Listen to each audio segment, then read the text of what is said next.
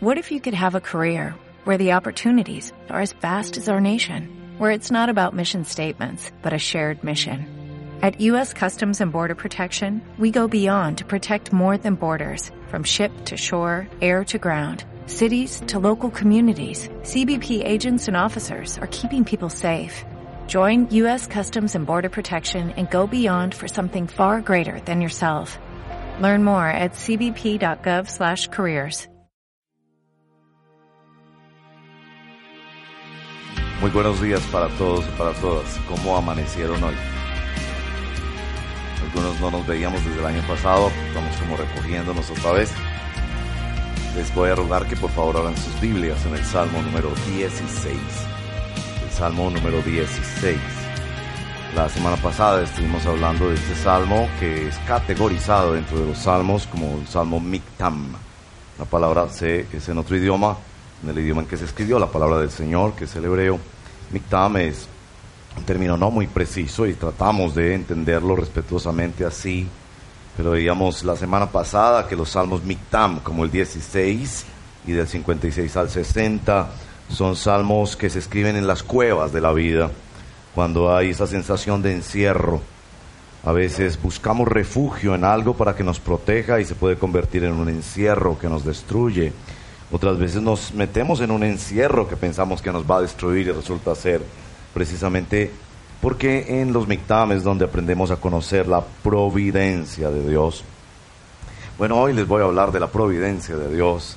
Les voy a hablar de la providencia de Dios, esa gran doctrina teológica, cristiana, a través de los siglos, tan poco reflexionada hoy en día, la providencia de Dios, en particular con relación al contentamiento. Providencia de Dios y contentamiento que es un efecto central de la providencia de Dios. Pido entonces su atención a esta lectura. Eh, leemos entonces así el Salmo número 16.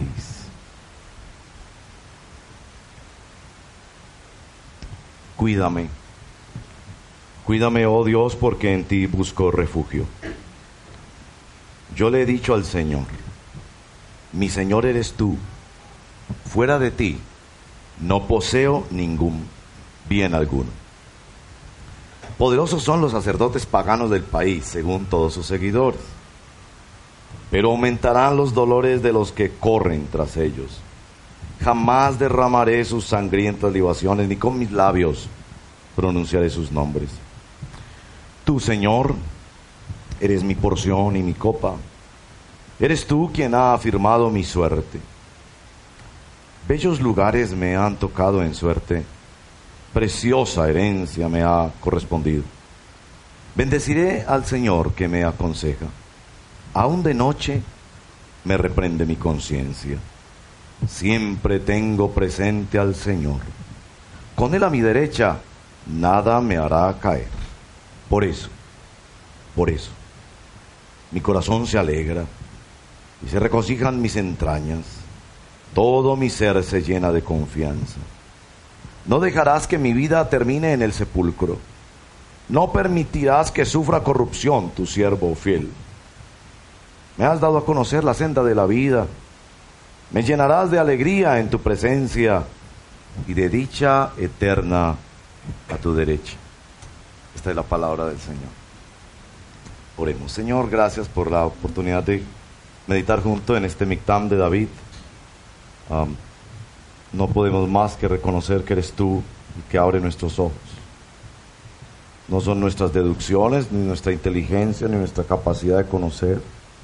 Si bien nos has dado esa capacidad, pero tu palabra es clara que hemos de buscarte con todo el corazón para conocerte.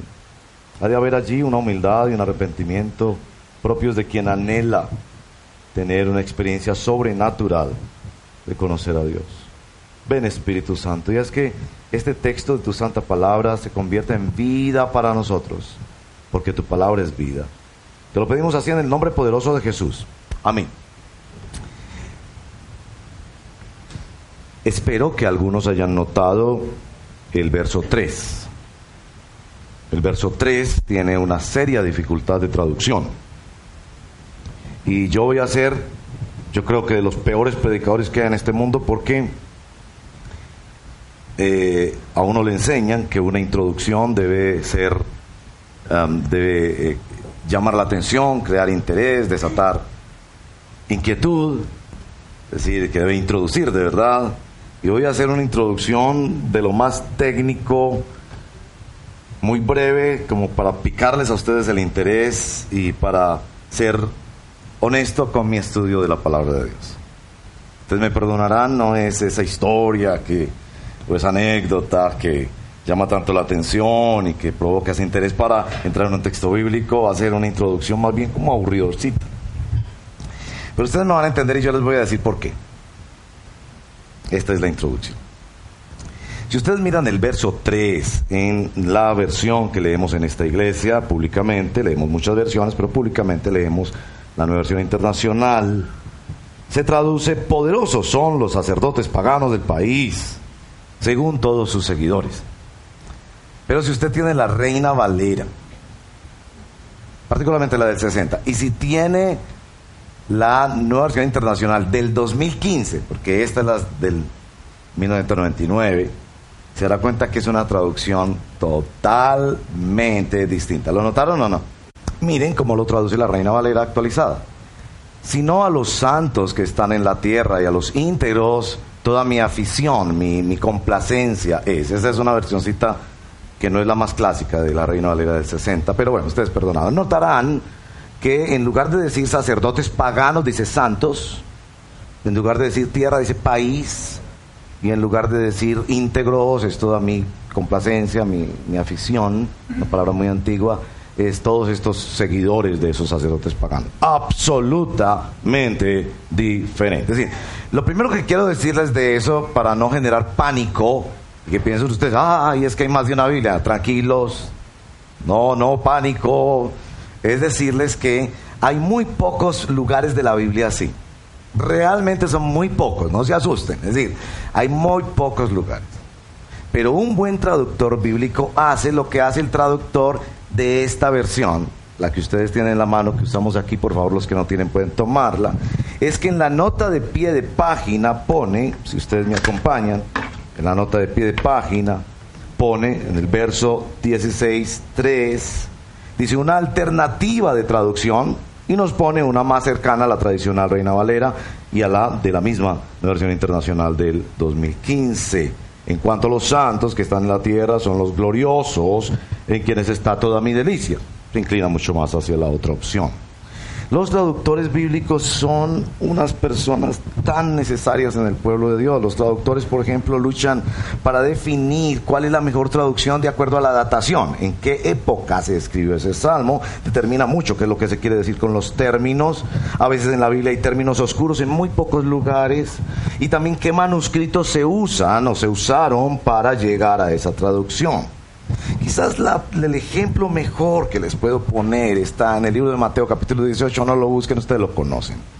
Cuando se habla de llamarle la atención a una persona que se llama cristiana, hay un proceso allí que en la historia del cristianismo lo llamamos disciplina, y dice, todo ve estando con él solo, y después toma unos hermanos contigo, y si no te escucha, Reina Valera, tenlo por gentil y publicano. ¿Se acuerdan los que han conocido ese texto? Tenlo por gentil y publicano. Bueno, en la época eh, en que se escribe el texto, la palabra gentil se entendía negativamente. Gentil era pagano.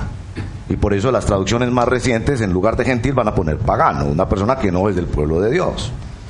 Hoy en día una persona lee esa traducción antigua, tenlo por gentil y publicano, y dice, qué maravilla. Si uno se maneja mal, en la iglesia lo considera muy gentil, alguien muy amable y todo. Ese es un ejemplo para mostrarle el reto de la traducción bíblica hay que ir asegurando que siendo fieles al texto de la palabra de Dios, cada vez lo ponemos en un lenguaje más cercano. En este caso, la dificultad está en ese verso 3, particularmente con la palabra santos y con el contexto de la palabra santos. La palabra santos en tres lugares del libro de Job, por ejemplo, se usa para referirse a consagrados pero no consagrados a Dios. Particularmente en el contexto se nota, si miramos el verso 4, que esos consagrados a Dios están guiando al pueblo de Dios por algo por donde el salmista no quiere ir. Ahora, yo no, no pretendo resolver un asunto para el que mis capacidades están absolutamente limitadas. Yo no soy un traductor bíblico.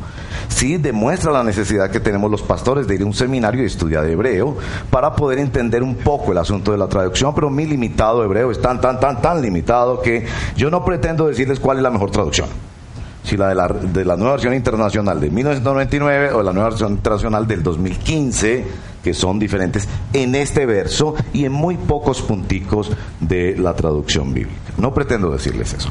Pero la razón por la que les cuento esta introducción, que yo sé es absolutamente aburridora, ¿cierto? No es tan interesante como la historia que les conté del Señor entrándose a la cueva y tapándose la nariz la semana pasada. Nada que ver. Esto es, esto es muy técnico. Pues la razón por la que les muestro esto es porque en este salmo es muy importante identificar cuál es la cueva del autor. Es decir, cuál es su problema, en qué problema está. Y ese texto traducido así le deja ver más a uno, en conexión con el verso 4, que la realidad que él estaba enfrentando era una realidad de corrupción religiosa, en la que algunos de esos que se llamaban santos estaban moviendo al pueblo de Dios. Miren el verso 4, aumentarán los dolores de los que corren tras ellos. Y el autor toma la posición de decir, jamás, jamás me meteré con ellos, ni mis labios pronunciarán siquiera sus nombres.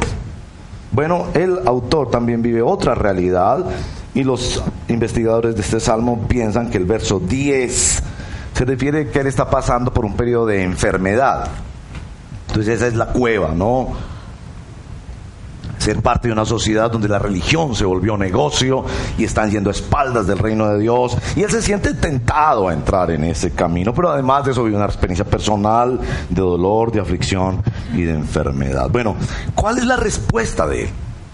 ¿Cuál es la respuesta de él ante este contexto? Y por ahí vamos entrando a nuestro tema. Miren el verso 1. Cuídame, oh Dios, ¿por qué?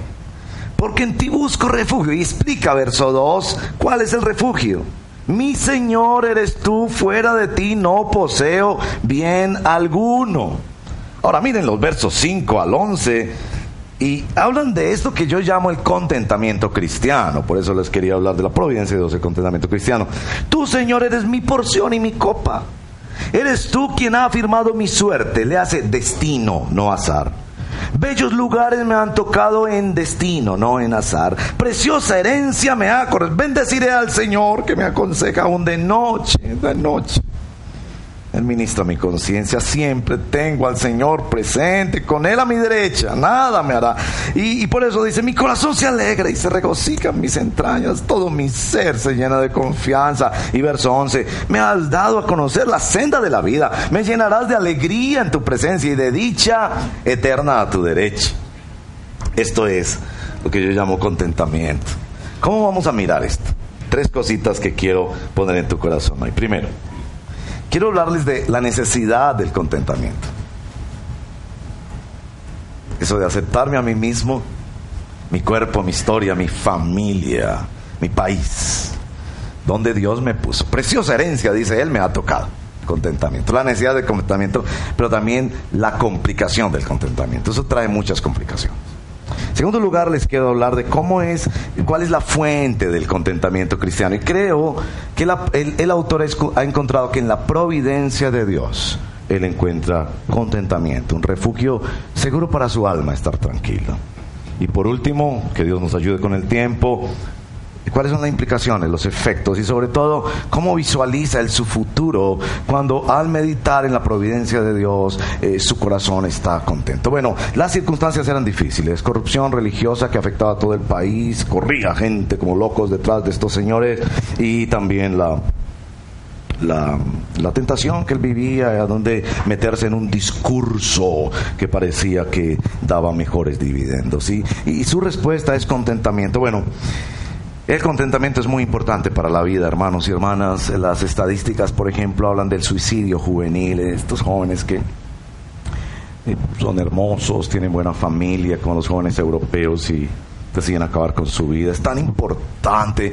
Eh, muchas de las personas que sufren con depresión perciben eso de una manera mucho más cercana. porque Si todo está bien, no, me gusta.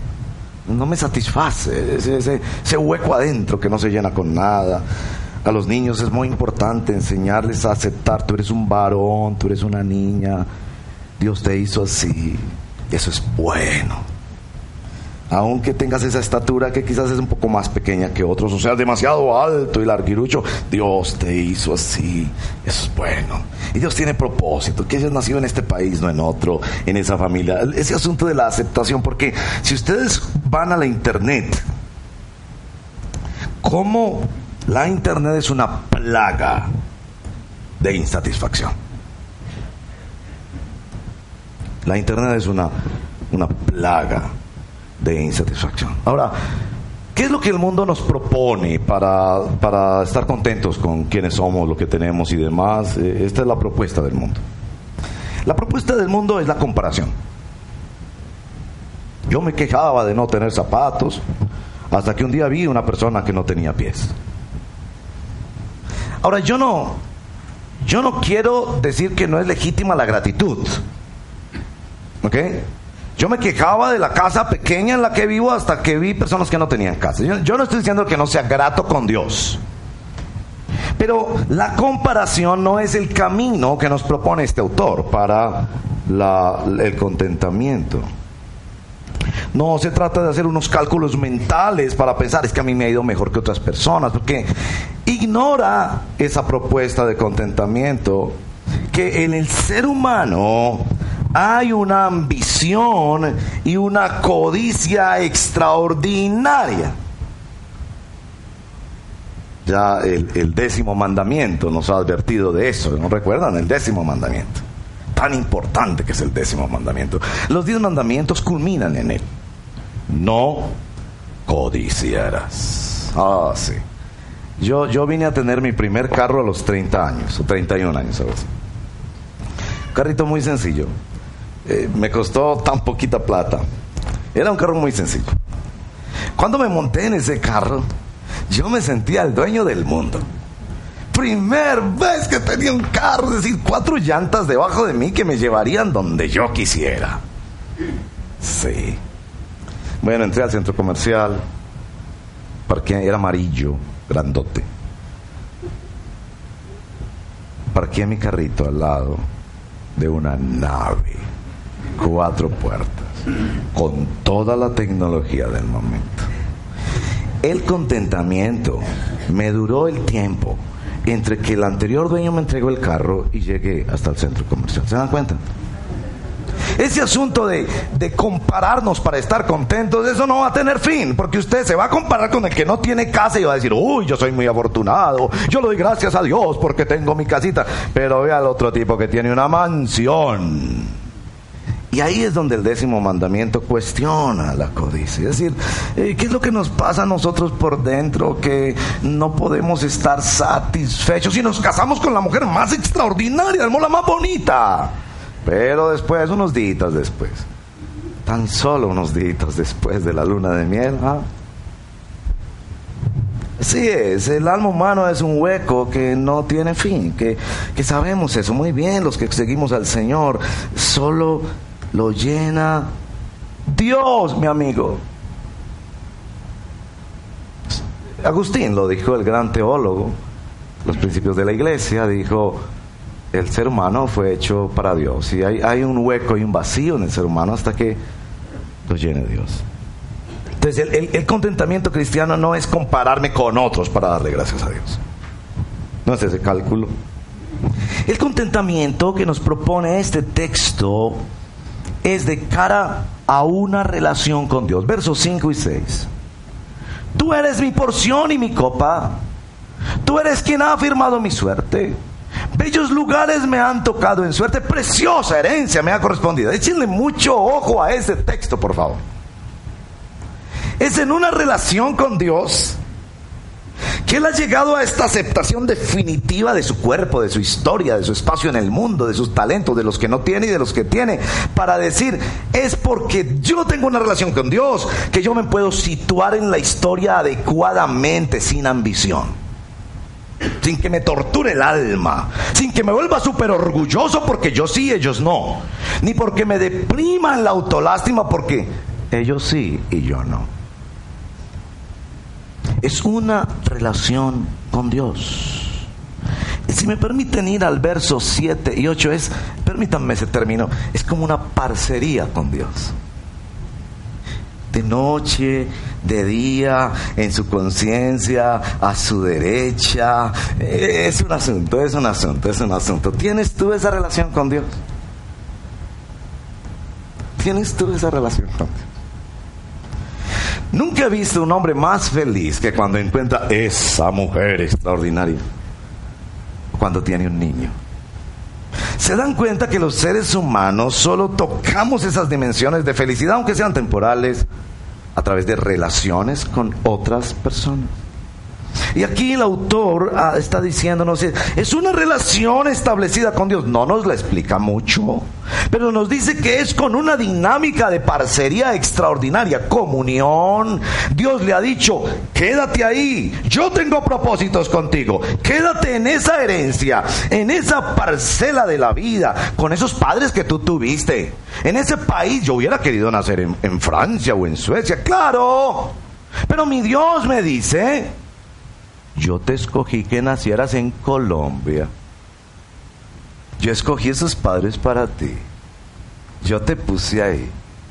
Y la respuesta de él, no, Dios, ¿por qué a mí no? A esos otros sí, no, no, no. Él dice, verso número, verso número nueve. Mi corazón se alegra. Es decir, miren esa belleza. Él mira su historia, que no parece ser muy buena, porque ve toda esa situación de corrupción religiosa en su país, está enfermo, aparentemente por el verso 10, y dice, estoy tan feliz de ser yo. Ahora que tus hijos lleguen ahí. Yo me demoré 40 años en llegar ahí, tarde. Ahora que tú llegues ahí, pero no estoy tan feliz de ser yo porque me comparo con el vecino. No, no, no. Estoy tan feliz de ser yo porque él me dijo, él de arriba me dijo, eso es lo que te va a tocar. Y tengo un propósito contigo. Aún con algunas cosas muy difíciles que te pasaron, tengo un propósito. Créeme, créeme. Yo tengo un propósito contigo, dice el Señor. Como nos dicen por ahí muchas veces, no preguntes por qué, sino para qué. Verso 9 es maravilloso. Me regocijan mis entrañas. Todo mi ser. Me... Algún comentarista dice lo siguiente. Si su problema era estomacal, él está admitiendo que la alegría aún le llegaba allá. Bueno, si su problema era matrimonial, aún la alegría le llegaba allá. Si su problema era financiero, aún la alegría le llegaba allá. Si su problema era social o de cualquier índole, aún la alegría le llegaba allá. ¿Por qué? Porque se comparaba con otra gente. No, porque su Dios, su Dios le había dicho, yo quiero que estés ahí. Yo necesitaba a alguien ahí. Yo necesitaba a alguien para estar representándome a mí ahí. Y te escogí a ti. Con los otros tengo otros propósitos. No es que ellos sean más malos que tú, no. Con los otros tendré otros propósitos. Él ha dicho que ha hecho hasta el malo para el día malo la alegría y la confianza que tiene en el Señor es una cosa extraordinaria. Si ustedes notan algo que de pronto es de, análisis lingüístico bastante complejo, pero trato de simplificarlo, ese es mi esfuerzo y esa es mi oración. Cuando empieza el salmo, la palabra en ti me refugio, busco refugio, es una sola palabra y se puede traducir confianza. De hecho, la Reina Valera, que es la que aprendimos muchos de memoria, guárdame, oh Dios, porque en ti he confiado, oh, alma mía, dijiste al Señor, hermosa, esa belleza poética de la Reina Valera. Busco refugio, es la confianza en el presente, es la confianza que eh, yo no sé nada más que hacer sino orarte a ti, Señor. Hace ocho días en ese incidente tan complejo que vivimos, yo mismo les decía, hermanos, en momentos así, ¿qué es lo único que sabemos hacer? Orar. Y Dios no nos pide más. Dios no te pide que entiendas todo. Él solo te dice, clama a mí y yo te responderé. Entonces, en principio es esta confianza del presente, de quien corre, esto es muy complejo, yo no lo entiendo, esto se puso patas arriba, pero corro a ti a buscar refugio, el concepto de confianza, pero en el verso 9 aparece de nuevo la palabra confianza, una palabra diferente, pero la traducción de esa expresión de confianza no es confianza en el presente, sino en el futuro. Yo puedo invertir esta situación en este banco de Dios. Yo puedo invertir mi vida en Dios. Y por eso el verso 10 y 11 son efectivamente versos de futuro. Y en tercer lugar quiero hablarles de eso, las implicaciones de el contentamiento en Dios, del contentamiento cristiano, cuando meditamos en la providencia de Dios, quien nos ha puesto ahí, quien nos cuida ahí y quien va a hacer algo ahí. Entonces nos, nos lanza un nuevo futuro porque el contentamiento cristiano, por favor, escúcheme bien, no es resignación cristiana. No me venga usted a decir que los cristianos somos gente que dice, ah, las cosas están así, entonces dejémoslas así. Los cristianos somos los individuos más activos y más reflexivos que buscamos cómo todo puede llevar a la gloria de Dios. ¿Cómo puedo hacer ese empleo, ese trabajo, esa ama de casa, ese matrimonio mejor para la gloria de Dios? No es resignación, es pensar un futuro desde la perspectiva de Dios. El Evangelio nos dice que es por fe y para fe. Tú confías en Cristo que te perdona tus pecados y te da nueva vida para seguir confiando en Cristo que te va a transformar la vida. No es solo venir un día a Cristo y confiar en Él, es vivir confiando en Él todos los días y Él se entrega en una confianza absoluta a su Señor. Mire, eso quizás está a punto de morir, así lo piensa Él. No dejarás que mi vida termine en el sepulcro. El cementerio no será lo último para mí. Dale Moody, el gran evangelista norteamericano, dijo, cuando ustedes escuchen que yo me morí, no lo crean. Ese día estaré más vivo que nunca. Es decir, este hombre está confiando que su fe, como dice el Salmo 48, lo llevará aún más allá de la muerte. Es, vivir el presente con una idea de futuro. Eh, y esto es muy importante, hermanos y hermanas, porque las tres citaciones de este salmo en el Nuevo Testamento, 1 Corintios 15, Hechos 13 y Hechos capítulo 2, las tres citaciones de este salmo en el Nuevo Testamento, hablan de la resurrección del Señor Jesucristo. La resurrección del Señor Jesucristo. Y les cuento una historia. Yo, yo entendí ese asunto de, de Dios, de la aceptación y el contentamiento de una manera especial en, en, la ciudad de Vancouver. Yo viví en Vancouver porque yo estudié en una universidad de y vivíamos mi esposa y yo con los niños y ahí en una iglesia. En esa iglesia repartían sándwiches cada ciertas semanas, creo que era cada mes, no recuerdo bien.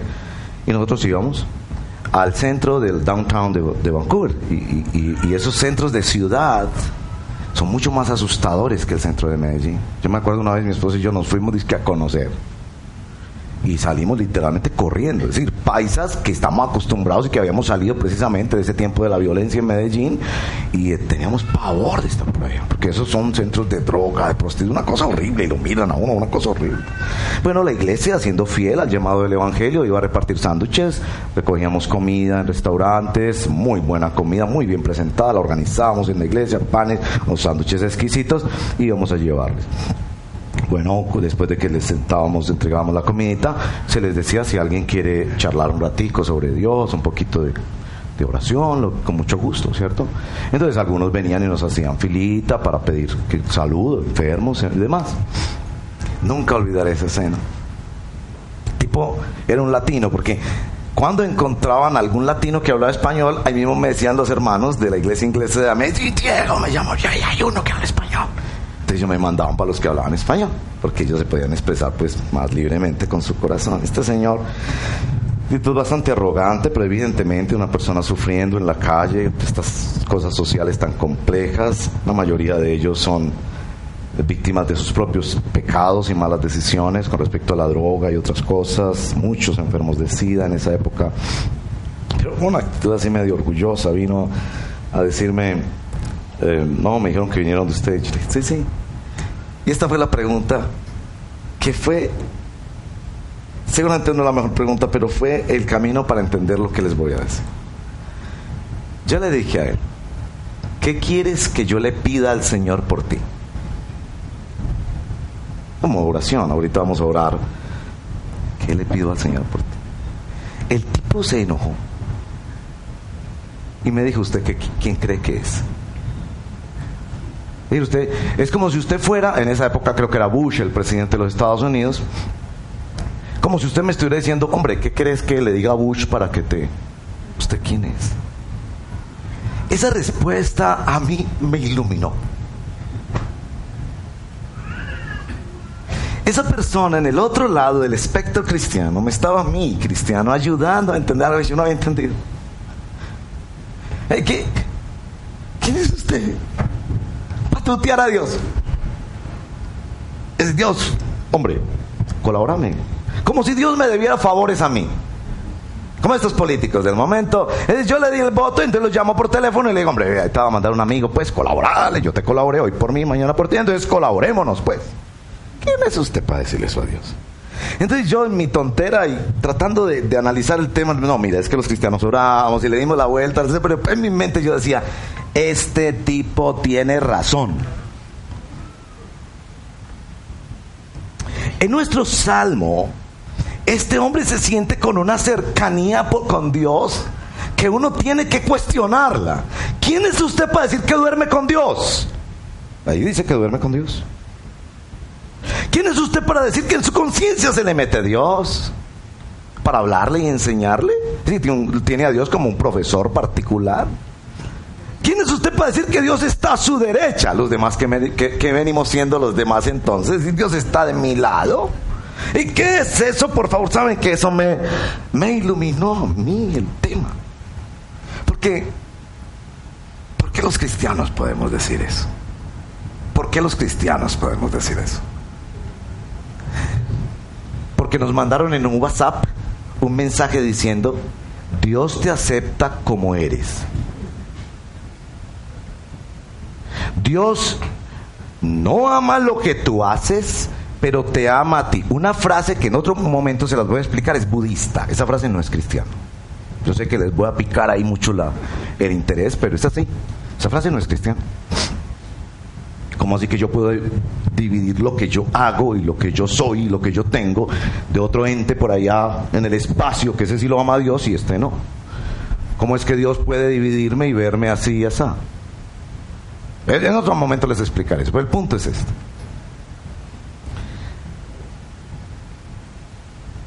¿Qué es lo que hace que una persona como David en este salmo se sienta contenta y diga, ¿sabes por qué yo me siento contento? No porque me comparo ni con los de arriba ni con los de abajo, sino porque Dios está aquí, porque Dios está conmigo, porque Dios me dijo, quédate ahí. Oh, eso es muy grande para decirlo, mi amigo. Eso no es así nomás. Y esa fue la reacción del tipo. ¿Quién es usted para estar creador de todo el universo? Y usted está ahí diciéndome, hombre, no es sino que yo le haga una llamadita y ahí mismo el hombre te colabora. ¿Qué es lo que hace eso?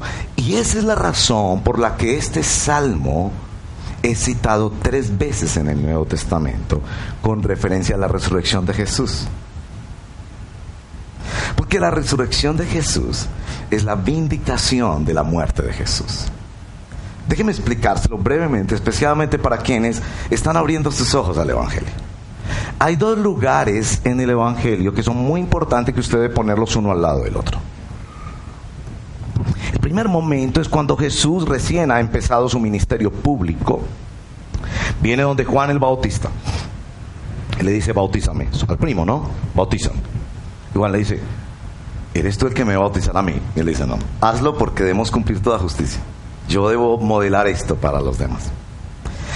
Y él lo bautiza y apenas sale del agua, se abre el cielo y se escucha una voz y desciende el Espíritu Santo como una paloma y la afirmación de la voz de Dios, voz audible, según nos dicen los textos bíblicos, este es mi Hijo amado en quien tengo toda mi complacencia. ¿Usted cree que en la historia humana Dios ha podido decir eso de, algo, de otro ser humano? Dios que conoce los pensamientos, los deseos, las palabras, obras, omisiones de todos nosotros. ¿Usted cree que Dios podría abrir los cielos y decir, este es toda mi, todo lo que Él piensa, es santo, es puro y, me agrada, me alegra, me glorifica, lo, lo admiro, lo quiero? Todo lo que él hace, todo lo que sale por su boca, todo lo que dice, todo lo que mueve, todas las relaciones que tiene, toda su forma de ver a las mujeres es pura, toda su forma de ver a los hombres es pura, todo, todo, todo, todo, todo de él es de toda mi comp. ¿Fuera de Jesús cree que él lo pudo decir de alguien más? La respuesta es teología, teología. La respuesta es no.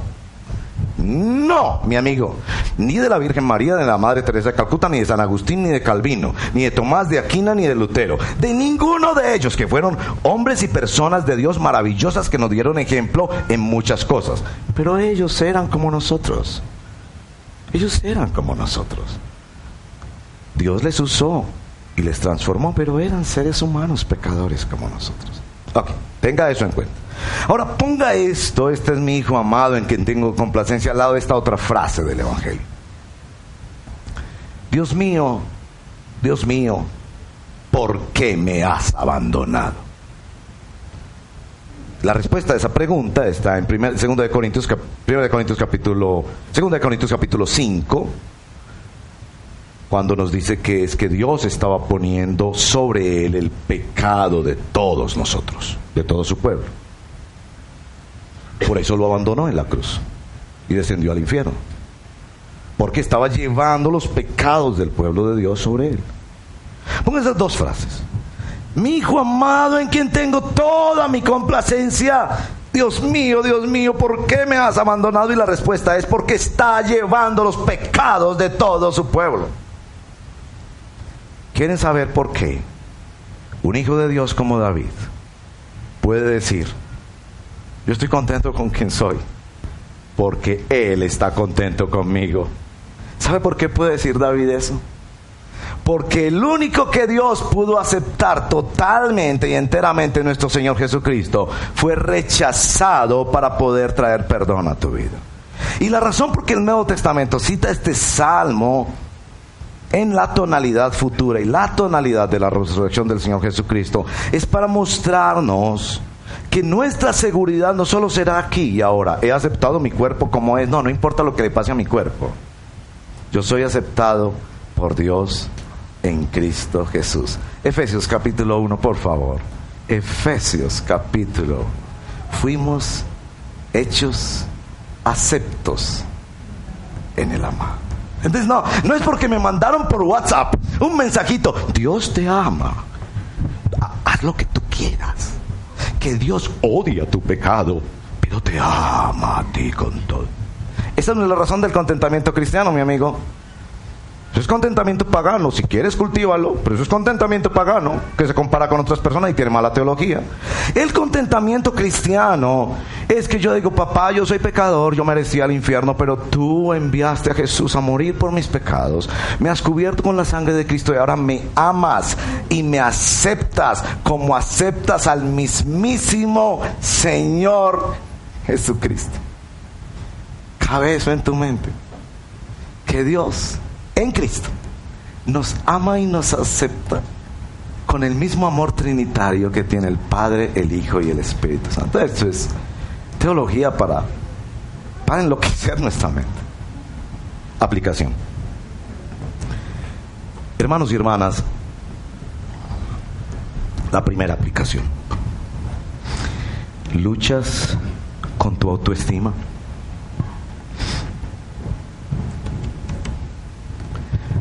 No necesitas pensar en una cirugía. Aunque hay algunas cirugías que son legítimas y vaya y venga, pero lo que va a resolver tu autoestima no es una cirugía. Ni el hombre más hermoso y capaz o la mujer más hermosa y talentosa. Ven al Señor Jesucristo. Él es el único que perdona pecados y da nueva vida. Ven al Señor Jesucristo. No vas a poder saber todo lo que eso significa hasta que no vengas. Como nadie puede aprender a nadar por correspondencia o concursos online. Vas a tener que tirarte a la piscina para saber que es agua moja y que hay un universo debajo del agua extraordinario. Ven al Señor Jesucristo. ¿Tienes miedo a morir? Como este personaje posiblemente lo tenía. a dejar a tus seres queridos, pasar por todas las tribulaciones de las angustias médicas y de las cirugías y demás. Ven al Señor Jesucristo, porque su entrega no fue solo para esta vida, sino para toda la eternidad.